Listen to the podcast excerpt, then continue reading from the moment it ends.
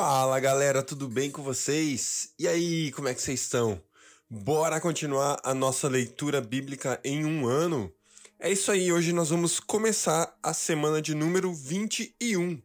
Muito bom, nessa semana, no dia, nesse dia de hoje, nós vamos ler 2 Samuel, capítulo 14, capítulo 15 e também 1 Coríntios, capítulo 8. Beleza? Vamos nessa? Deus, obrigado por mais um dia, por mais uma semana que começa, por mais um tempo de leitura na Sua palavra, Pai. Obrigado porque é uma semana nova da leitura, nova semana aqui no nosso tempo de estar é, inclinado a ouvir a sua voz, Pai. É isso que nós estamos fazendo nesses dias, Pai. A cada dia nós nos inclinamos e falamos, Deus, nós queremos ouvir sua voz. Fala conosco. Estamos aqui para ouvir a sua voz. Estamos aqui para que o Senhor se revele a nós, para que a sua vontade se revele a nós, para que o Senhor revele também, Deus, quem nós somos, aquilo que precisa ser mudado, aquilo que precisa ser transformado dentro de nós, Pai. Pai, eis-nos aqui, nós não queremos continuar os mesmos, nós queremos ser transformados pelo Senhor, Pai. Portanto, fala conosco. Fala conosco, chacoalhe as nossas vidas, Deus, de uma maneira linda e especial no dia de hoje, Pai.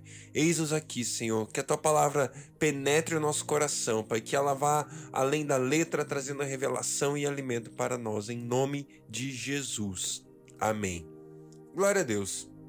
Vamos lá. 2 Samuel, capítulo 14. Joabe, filho de Zeruia, percebendo que o rei estava com saudade de Absalão, mandou buscar uma mulher astuta em Tecoa e lhe disse: Finja que está de luto, vista-se de preto e não se perfume. Haja como uma mulher que há algum tempo está de luto. Vá dizer ao rei estas palavras, e a instruiu sobre o que ela deveria dizer. Quando a mulher apresentou-se ao rei, prostrou-se com o rosto em terra em sinal de respeito e lhe disse: Ajuda-me, ó rei. Qual é o problema? perguntou-lhe o rei e ela respondeu: Sou viúva, meu marido morreu, deixando-me com dois filhos. Eles brigaram no campo e, não havendo ninguém para separá-los, um acabou matando o outro. Agora todo o clã levantou-se contra tua serva, exigindo: entregue o assassino para que o matemos pela vida do irmão e nos livremos também do herdeiro. Eles querem apagar a última centelha que me restou, deixando meu marido sem nome nem descendência na face da terra. O rei disse à mulher: Vá para casa eu mandarei que cuidem do seu caso. Mas a mulher de Tecoa lhe disse: Ó oh, rei, meu senhor, é sobre mim e sobre minha família e sobre a família de meu pai que pesará a iniquidade. Não pesa a culpa sobre o rei e sobre o seu trono. O rei respondeu: Se alguém ameaçá-la, traga-o a mim, e ele não mais a incomodará. Ela acrescentou: Peço então ao rei que, em nome do Senhor, o seu Deus, não permita que o vingador da vítima cause maior destruição matando meu outro filho. E disse ele: Eu juro pelo nome do Senhor, nenhum só fio de cabelo da cabeça do seu filho cairá. Disse-lhe ainda a mulher: Permite que tua serva fale mais uma coisa ao rei. E ele respondeu: Fale. Disse então a mulher: por que terá o rei agido contra o povo de Deus? O rei está se condenando com o que acaba de dizer, pois não permitiu a volta do que foi banido. Que teremos que morrer um dia é tão certo como não se pode recolher a água que se espalhou pela terra. Mas Deus não tira a vida, ao contrário, cria meios para que o banido não permaneça afastado dele. E eu vim falar sobre isso ao rei, meu senhor, porque o povo me ameaçou. Tua serva pensou que se falasse com o rei, talvez ele entendesse ou atendesse o pedido e concordasse em livrar a sua serva das mãos do homem que está tentando eliminar tanto a mim como a meu filho da herança que Deus me deu. E agora tua serva diz: Traga-me descanso à decisão do rei, o meu senhor, pois o rei, meu senhor, é como um anjo de Deus capaz de discernir entre o bem e o mal. Que o Senhor, o teu Deus, esteja contigo. Então o rei disse à mulher: Não me esconda nada do que vou perguntar. Fale, ó rei, meu senhor, disse a mulher. O rei perguntou: Não é Joabe que está por trás de tudo isso? A mulher respondeu: Juro por tua vida, ó rei, ninguém é capaz de desviar-se para a direita ou para a esquerda do que tu dizes. Sim, foi o teu servo Joabe que me mandou aqui para dizer tudo isso. O teu servo Joabe agiu assim para mudar essa situação, mas o meu senhor é sábio como um anjo de Deus e nada lhe escapa de tudo o que acontece no país. O rei depois disse a Joabe: Muito bem, atenderei a esse pedido. Vá e traga de volta o jovem Absalão. Joabe prostrou-se com o rosto em terra, abençoou o rei e disse: Hoje teu servo ficou sabendo que vês com bons olhos, pois o rei atendeu ao pedido do teu servo. Então Joabe foi a Jesur e trouxe Absalão de volta para Jerusalém. Mas o rei disse: ele irá para a casa dele, não virá à minha presença. Assim, Absalão foi para sua casa e não compareceu mais à presença do rei. Em todo Israel não havia homem tão elogiado por sua beleza como Absalão. Da cabeça aos pés não havia nele nenhum defeito. Sempre que o cabelo dele ficava pesado demais, ele o cortava e o pesava. Eram 2 kg 400 gramas, segundo o padrão do rei. Ele teve três filhos e uma filha, chamada Tamar que se tornou uma linda mulher. Absalão morou dois anos em Jerusalém sem ser recebido pelo rei. Então mandou chamar Joabe para enviá-lo ao rei, mas Joabe não quis ir. Mandou chamá-lo pela segunda vez, mas ele novamente não quis ir. Então Absalão disse a seus servos: Vejam, a propriedade de Joabe é vizinha da minha, e ele tem uma plantação de cevada. Tratem de incendiá-la. E os servos de Absalão puseram fogo na plantação. Então Joabe foi à casa de Absalão e lhe perguntou: Por que os seus servos puseram fogo na minha propriedade? Absalão respondeu: Mandei chamá-lo para enviá-lo, mandei chamá-lo para enviá-lo ao rei com a seguinte mensagem: Por que voltei de Jesus? Melhor seria que lá eu permanecesse. Quero ser recebido pelo rei, e se eu for culpado de alguma coisa, que ele me mande matar. Então Joabe foi contar tudo ao rei, que mandou chamar Absalão. Ele entrou e prostrou-se com o rosto em terra perante o rei e saudou-o com um beijo. 2 Samuel, capítulo 15. Algum tempo depois, Absalão adquiriu uma carruagem, cavalos e uma escolta de 50 homens. Ele se levantava cedo e ficava junto ao caminho que levava à porta da cidade. Sempre que alguém trazia uma causa para ser decidida pelo rei, Absalão o chamava e perguntava de que cidade vinha. A pessoa respondia que era uma das tribos de Israel, e Absalão dizia: A sua causa é válida e legítima, não há nenhum representante do rei para ouvi-lo.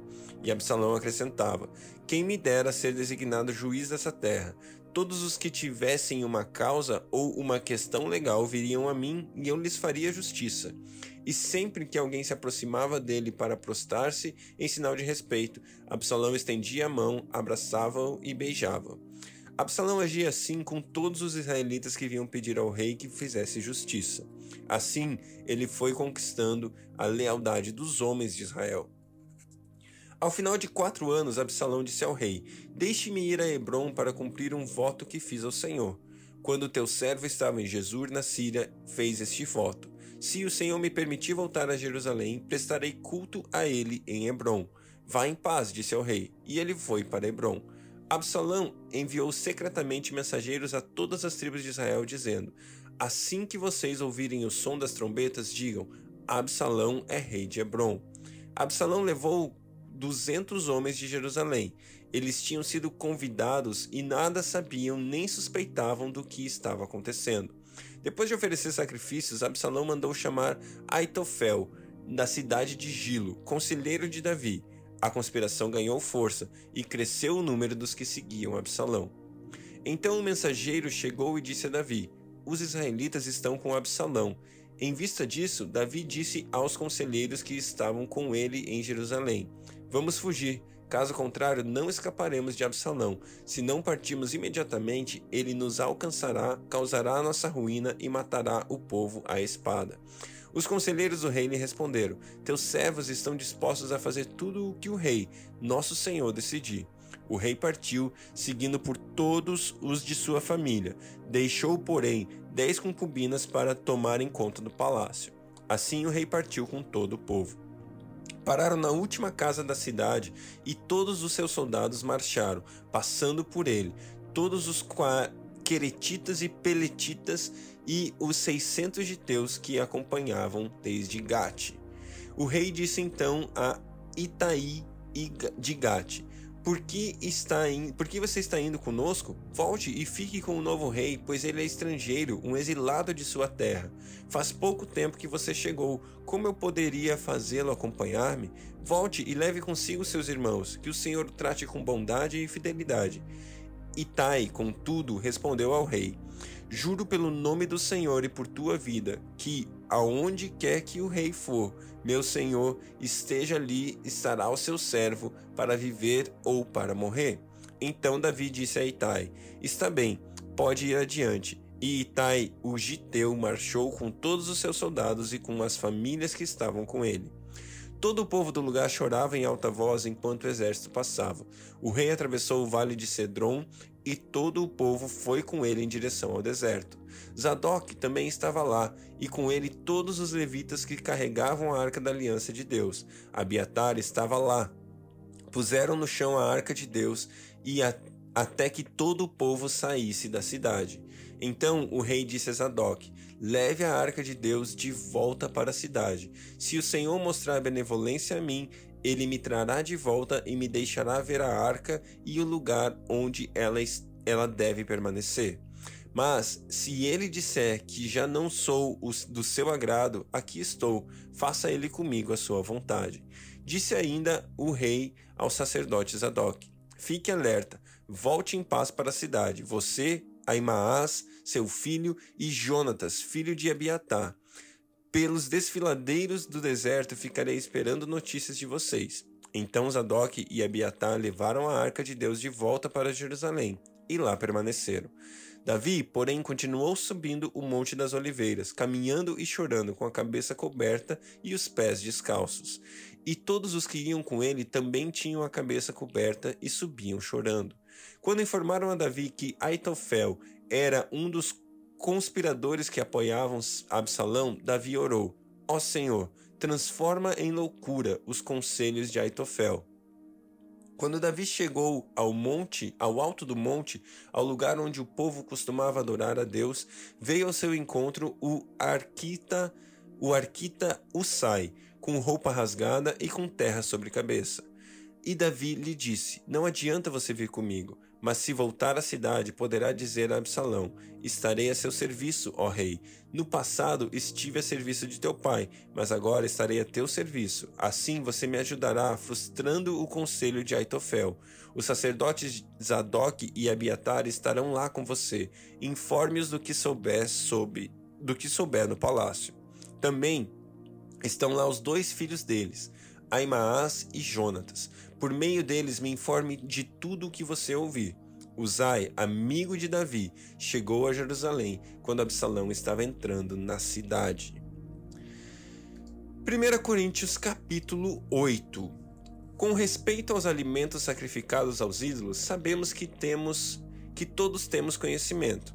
O conhecimento traz orgulho, mas o amor edifica. Quem pensa conhecer alguma coisa ainda não conhece como deveria, mas quem ama a Deus, este é conhecido por Deus. Portanto, em relação ao alimento sacrificado aos ídolos, sabemos que o ídolo não significa nada no mundo e que só existe um Deus. Pois, mesmo que haja os chamados deuses, quer no céu, quer na terra, como de fato há muitos deuses e muitos senhores, para nós, porém, há um único Deus, o Pai de quem vem todas as coisas e para quem vivemos, e um só Senhor, Jesus Cristo, por meio de quem vieram todas as coisas, por meio de quem vivemos. Contudo, nem todos têm esse conhecimento. Alguns ainda, habituados com os ídolos, comem esse alimento como se fosse sacri um sacrifício idólatra. Como a consciência deles é fraca, fica contaminada. A comida, porém, não nos torna aceitáveis diante de Deus. Não seremos piores se não comemos, nem melhores se comemos. Contudo, tenham cuidado para que o exercício da liberdade de vocês não se torne uma pedra de tropeço para os fracos. Pois, se alguém que tem a consciência fraca vir você que tem esse conhecimento comer num templo de ídolos, não será induzido a comer do que foi sacrificado aos ídolos? Assim, esse irmão fraco, por quem Cristo morreu, é destruído por causa do conhecimento que você tem. Quando você peca contra seus irmãos dessa maneira, ferindo a consciência fraca deles, peca contra Cristo. Portanto, se aquilo que eu como leva o meu irmão a pecar, nunca mais comerei carne, para não fazer o meu irmão tropeçar. Glória a Deus, glória a Deus pela Sua palavra, que você tenha um dia especial, que a palavra de Deus penetre mais e mais no seu coração e nos vemos amanhã.